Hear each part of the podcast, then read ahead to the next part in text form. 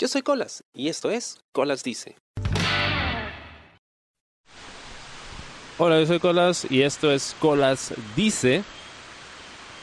Y quizá no se oiga, pero si es que se oye ese sonido ensordecedor, eh, pues es producto de la lluvia. Y una lluvia muy intensa que pues me ha tocado presenciar aquí en mis vacaciones. Resulta que estoy en la selva, ¿no? Cual Indiana Jones, una aventura. Y bueno, esta es una de las cosas que supongo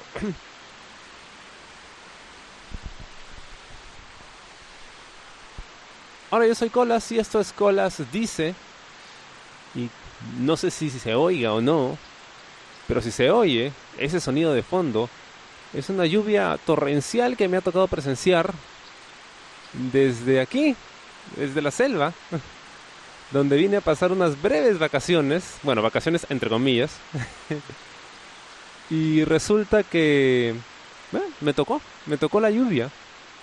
Por supuesto, para un limeñito como yo, eso es algo muy fuera de lo común, porque en Lima no llueve con esta intensidad. Si así fuese, la ciudad entera se desplomaría.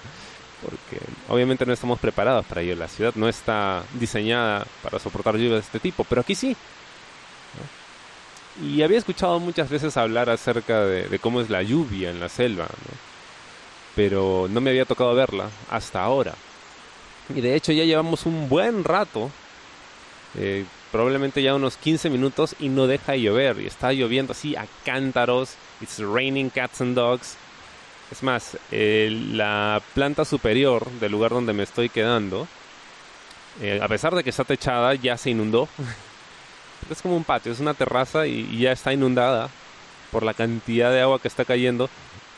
Y, lo más loco de todo esto es que acá todavía tienen puestas las lucecitas de Navidad y veo los enchufes y, las conexiones eléctricas y todo está empapado. así que no me había percatado ese detalle antes, acabo de verlo.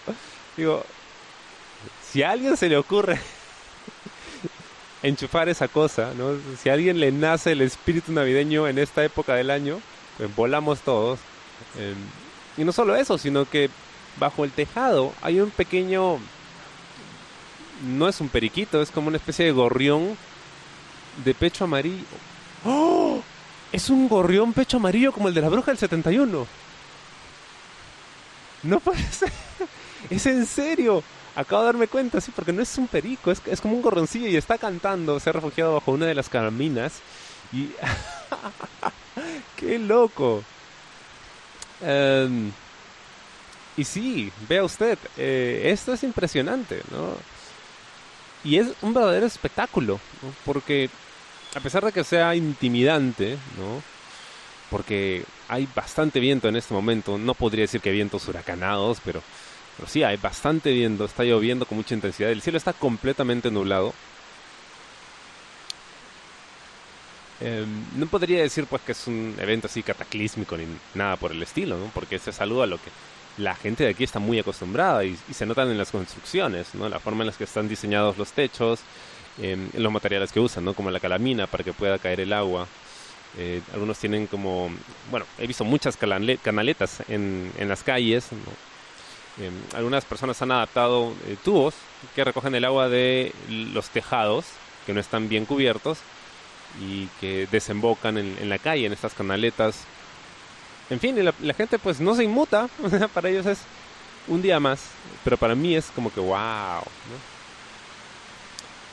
Y siempre me ha llamado la atención porque situaciones como estas demuestran que la naturaleza es una fuerza eh, incontrolable e inconmensurable. nosotros somos pues, unas simples hormiguitas y aunque intimida también es impresionante y es hasta emocionante, ¿no? Creo que esta es una de las razones por las que uno viaja, ¿no? Para ver cosas que, que no suele ver. Esto en Lima no lo hubiera visto nunca, ¿no? Y es más, escucho a lo lejos un, retumbar que probablemente sean truenos, pero no se ve nada porque todo está nublado.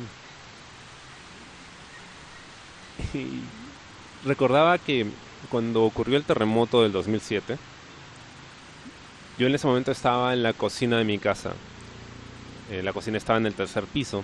Y desde ahí yo tenía la vista panorámica, ¿no? De todo el barrio. Eran casi las 7 de la noche, si no me equivoco. Y bueno, empieza a temblar. Yo estaba friendo algo, apago la cocina, salgo, ¿no? Para poder evacuar. Y lo primero que veo, lo primero que veo fue uno de estos rayos de los que luego hubieron videos en internet y la gente nos explicaba cómo podrían ver truenos en medio de un terremoto y resulta que no eran truenos per se, sino eran un efecto eh, producto de la cantidad de liberación de energía que se estaba produciendo en ese momento. Y te lo juro, o sea, yo salía de la cocina todo oscuro y de repente lo primero que veo es un rayo, yo creí literalmente que era el fin del mundo. Y no fue el único, porque en los días subsecuentes conversaba con otras personas y me decían lo mismo. Pero era impresionante. Entonces, mientras corría despavorido ¿no? para salir de la casa, no podía evitar sentir emoción, porque ¿será posible? ¿Será posible que voy a presenciar eso que me han vendido desde que era niño, ¿no? que el fin del mundo, el fin de los tiempos, el año 2000, el apocalipsis y bla, bla, bla, bla, bla. Y de repente puede que, que me toque verlo. O sea, da miedo, pero a la vez es, es, emocionante. Y, y bueno, resulta que no era el fin del mundo, ¿no? Pero en ese momento se sentía así. Y yo estaba muy emocionado. Y, y es más, en un momento dije, qué chévere todo esto. Y una tía se molestó y le decía a mi mamá, oye, tienes que hablar con tu hijo, ¿cómo va a decir que esto es chévere? estaba alterada, ¿no? Pero, y entiendo pues que fue una tragedia y lo demás, pero pero velo desde el otro punto, ¿no? Estaba presenciando un evento único. Y como dije, o sea, es ese tipo de cosas que, que, hacen que valga la pena viajar y conocer otros lugares, ¿no? Ver cosas que probablemente jamás podrías ver desde tu casa. Supongo que la naturaleza ya decidió mis planes.